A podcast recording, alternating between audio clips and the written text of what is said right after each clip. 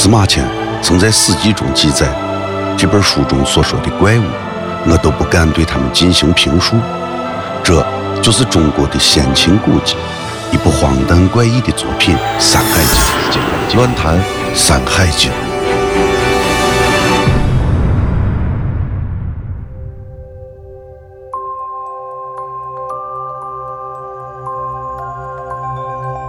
山海经》的大荒西经中有一篇关于古代小人国的记载，有一种身材十分矮小的人，名叫俊人。原文是这样说的：有小人名曰俊人。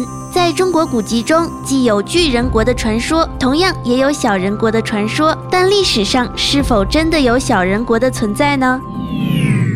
纪晓岚在他的《草堂笔记》中就有二则关于小人国的记载。书中写道，作者被派至迪化县，在深山中牧马时，经常看到身材只有尺许的小人。到了每年红柳树开花时，这些小人便成群结队的唱歌跳舞，他们的声音细如鹿鸣，悠扬有致。但是，古代是否真的存在小人国，这个还没有具体的考证。《